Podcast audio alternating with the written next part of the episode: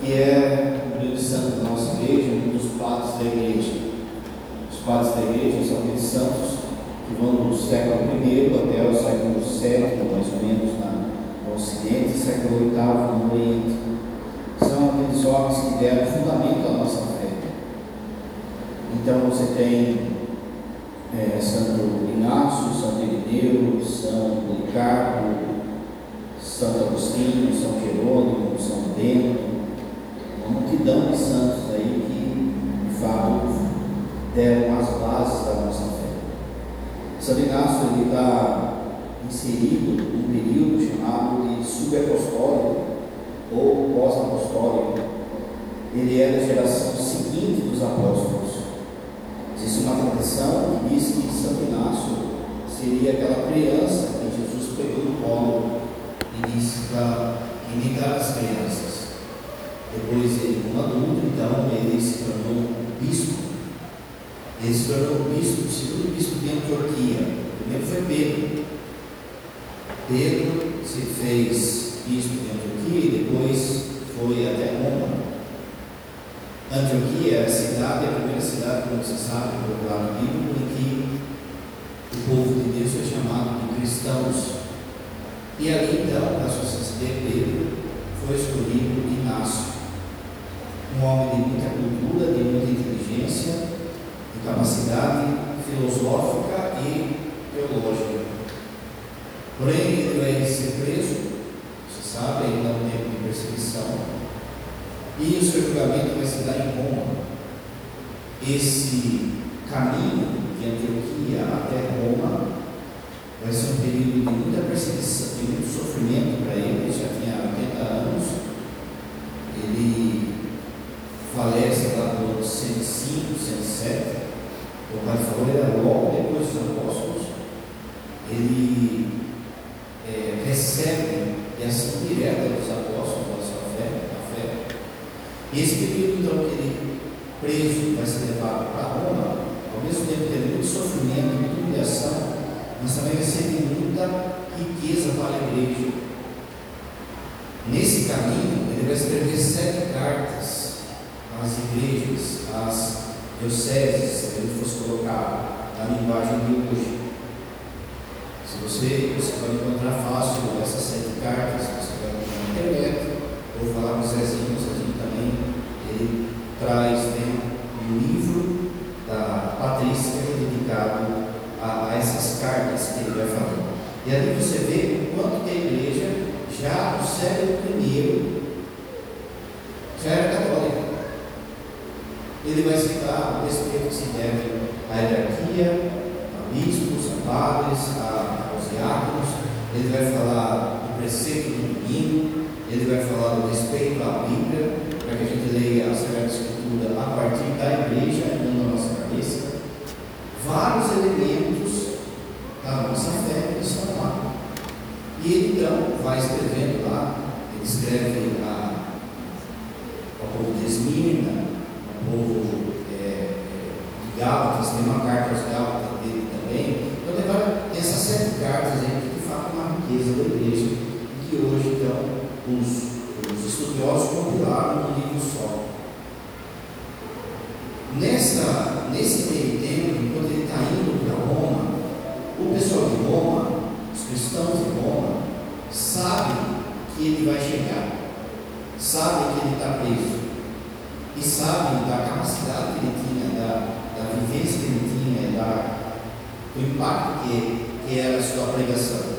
Então, os cristãos de Roma começaram a se mexer para tentar salvar ele, para tentar fazer com que ele fosse solto. Alguns ali cristãos já tinham uma certa influência em Roma.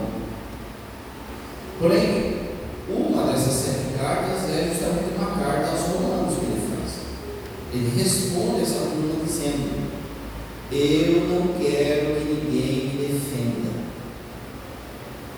eu quero entregar a minha vida a Jesus. Se alguém se meter em querer me defender, vai ser comigo.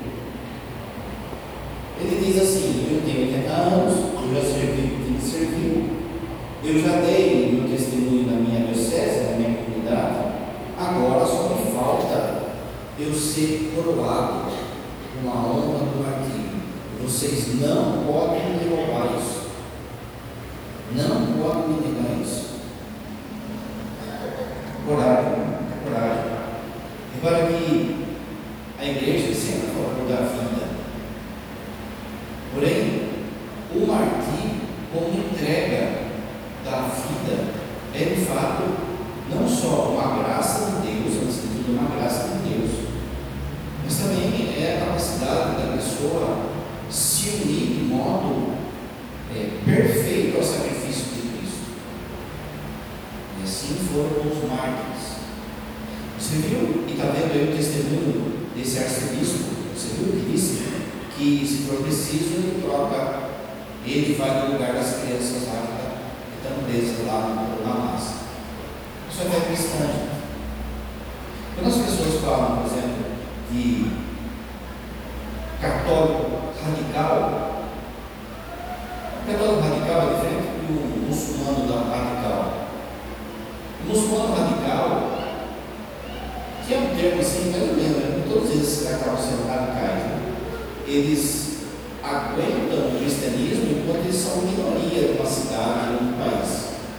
Se eles forem maioria, eles não aguentam eles. Não quer saber não, não tem conversa. Mas enfim, um muçulmano radical, ele, ele sequestra um avião, explode um avião. Um cristão radical é um alguém que está disposto a dar a vida pelo outro. Um cristão radical é alguém que está disposto a dar a vida a quem nem merece. E isso é, de fato, a, o testemunho dos mártires. Existe um, um cântico que a gente, a igreja canta, vira e mexe, principalmente em ordenações, chama Marcha da Igreja. Ele vai contando todas, o canto vai cantando, vai falando da santidade da igreja, dos santos, da Virgem Maria. E tem uma hora que é cantado assim, que o chão que a gente pisa está banhado pelo sangue dos mártires. O nosso cristianismo aburguesado que a gente vive, aqui no Brasil a gente vive um cristianismo aburguesado. O povo da igreja, não estou nem falando do povo que está do lado de fora, que nem vem, mas nós aqui da igreja, a gente que participa, a gente vive o cristianismo aburguesado. Um cristianismo de é, sinais, você lembra o que o pai falou? Tem muita gente buscando sinal. Ou, por outro lado, muita gente querendo pagar o presente.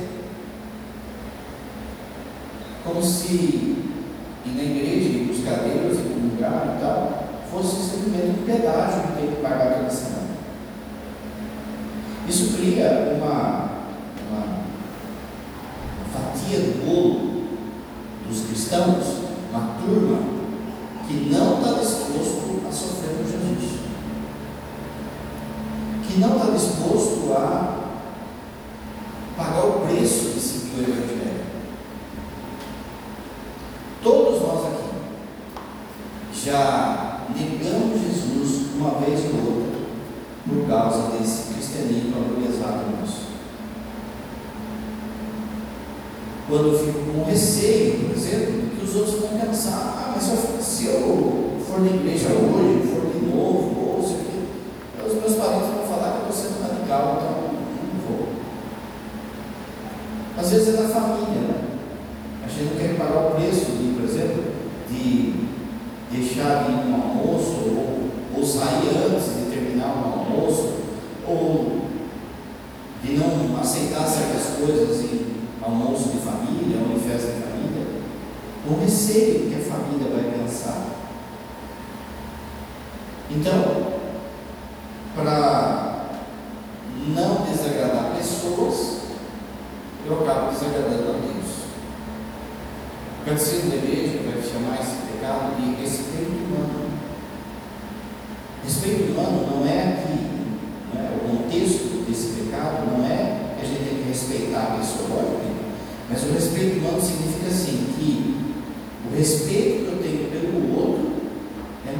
respeito que eu tenho por Deus.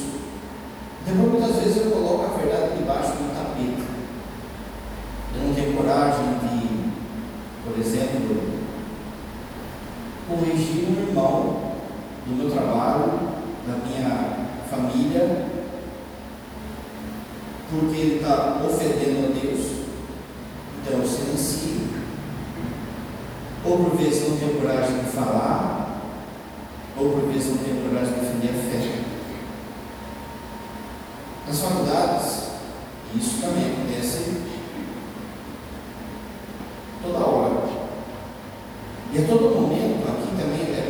ter uma certa inteligência, né? porque por muitas vezes o professor ele quer a treta. E ele fica provocando daí o cristão na sala de aula. Você não precisa se jogar na fogueira. Mas há momentos que você tem que perder a cabeça. Tem momentos que você tem que ser sacrifício. Seu nome, a sua honra, o seu passado. Que o seu passado? Porque talvez você já seja diferente do jeito que você era. E talvez agora no seu trabalho, na sua família, na escola, se você defender a fé, alguém vai jogar o seu passado na sua cara. Não importa. Importa quem você é hoje. É dar testemunho de Jesus hoje. Santo Inácio, então, ele diz: Ai de vocês, se vocês se intrometerem.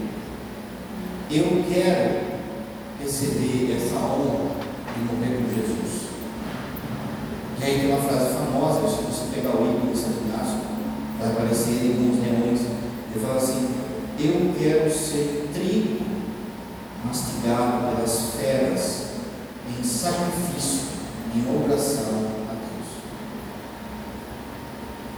O Paulo Bento, ele vai dizer que nos nossos tempos, o cristão, ele deve aprender a sofrer o martírio de sangue, se for preciso, mas ele vai falar que existe um outro tipo de martírio que a gente precisa aprender a viver, que é o martírio branco. É quando a gente não derrama o nosso sangue. Mas por vezes a gente perde o emprego. Perde o nome. Perde a, as amizades. Perde. Assim. E o pai sempre fala, né? Seguir Jesus é aprender a perder. Quem quiser seguir, tome a sua cruz, renuncie a si mesmo, porque aquele que perder a sua vida por causa dele vai ganhar. Quando de verdade você começa a seguir Jesus, esse martírio ele já começa quando você vai ter que perder certas amizades. Tem amizades que não vai dar mais. Você vai ter que perder oportunidades, às vezes, de serviço. Tem serviço que não vai dar para você fazer. Vai ter que aprender a perder é, oportunidades de relacionamento, por exemplo. Certos tipos de relacionamento não são mais das pessoas que seguem Jesus. A gente fica tão apegado à nossa vida que a gente não quer perder. O exemplo de Santo Inácio hoje é para que a gente aprenda a sofrer por Jesus. O Padre tem falado, isso não é novidade na história da igreja inteira. Os cristãos sempre sofreram por Jesus. Caíram em Jesus nos tempos, é, né, uns, sei lá, 30, 50 anos. Caiu em desuso a, a, a ideia, a mentalidade de que nós participamos do cálice de Jesus quando ele sofre. Gente participa da cruz de Jesus quando ele sofre. Por muitas vezes esse cristianismo aburguesado, que também veio dos protestantes, faz com que esse cristianismo aburguesado seja, igual ao outro, um cristianismo de sinais. Por que eu vou na igreja? Ah, eu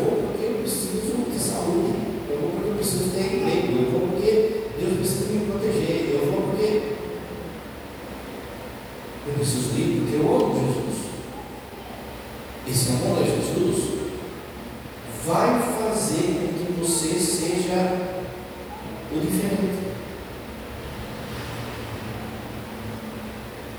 Teve um encontro de jovens no primeiro semestre, e o padre falava para os jovens que a importância desse tempo, por exemplo, o jovem, ele fazer parte de um grupo de jovens, dos marinheiros com criança, dos acólitos. Por quê? Porque na sala de aula, o diferente é o que vai na igreja. Na sala de aula, o diferente, o jovem diferente, é o, é que quer viver na cidade. Esses dias o padre atendeu a mãe que falou que foi chamada pela diretora porque a filha estava rezando o terço no intervalo. E aí foi chegando umas meninas, chegando, chegando, ela sentava embaixo de uma árvore e rezava o terço, não rezava lá, rezava lá. E foi chamada a atenção. Por quê? O esquisito eram elas. Não era quem estava dançando no funk. Não era quem estava passando droga.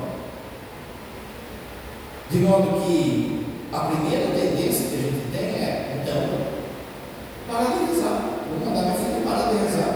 Não, querido. Não é? Paga o preço. Porque nessa aí, que a menina começou a rezar, foi chegando uma, chegando outra, chegando outra, que não era da igreja. Que às vezes, por exemplo, deve ter saído de casa depois de família, de treta de família, e de repente foi lá com a menina rezar e aquilo deu paz no coração dela e ela pegou gosto daqui a pouco. Deus é Deus, não é? E se eu quero me sacrificar, se eu me fecho, a semente não propaga. É assim, é bíblico, é dos padres, é dos santos. São Inácio, então, ele dá o exemplo a nós da gente aprender a sofrer por Jesus. Sofrer por dignidade, sofrer por cabeça de pé. Isso não quer dizer que você não pode chorar. Isso não quer dizer que não dói. Mas cabeça pé. A Virgem Maria estava de pé na cruz. Nós somos uma geração cheia de, de mimimi, de barda, de manha. E essa roda da reclamação cada vez mais vai aumentando. Você tem a dignidade de sofrer. Saiba chorar. Saiba desabafar. Você pode e deve ter pessoas para você desabafar, para você chorar. Mas acima de tudo, o lugar onde você deve chorar é no coração de Jesus. Às vezes a gente acha que contando o nosso sofrimento para as pessoas, as pessoas vão aliviar o nosso fardo. 90% delas não vão. Porque cada um está preocupado consigo. Aquilo só vai ser matéria para virar fofoca. Saiba para quem você fala. Saiba para quem você desabafa. Mas tenha a dignidade de saber sofrer por Jesus. Saiba oferecer isso pela conversão da sua família, das almas do purgatório. Tem horas, o Papa João Paulo II dizer, tem horas que a gente só consegue enxergar Deus com os óculos das lágrimas. O Evangelho, ele corrige isso nosso porque às vezes a gente fica preocupado com esse externo, que é importante. Não está falando que o externo não é importante. Pensa assim, isso pode chegar para celebrar e pergunta que calor. O externo é importante, a toalha, os paramentos, as, a, o canto, a leitura, o, a, a postura na missa, tudo isso é importante. Só que a gente às vezes acha que esse externo basta. E aí com esse externo, a gente quer levar a conta para Deus, sabe? Mas Jesus, eu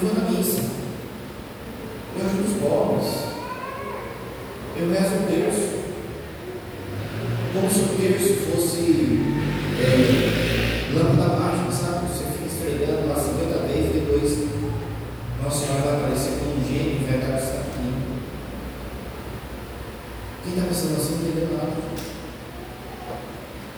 O Padre falou semana passada, mais dia, menos dia, a cruz do Senhor vai se apresentar na sua vida. Porque esse é o meio de salvação nosso, é a cruz dele.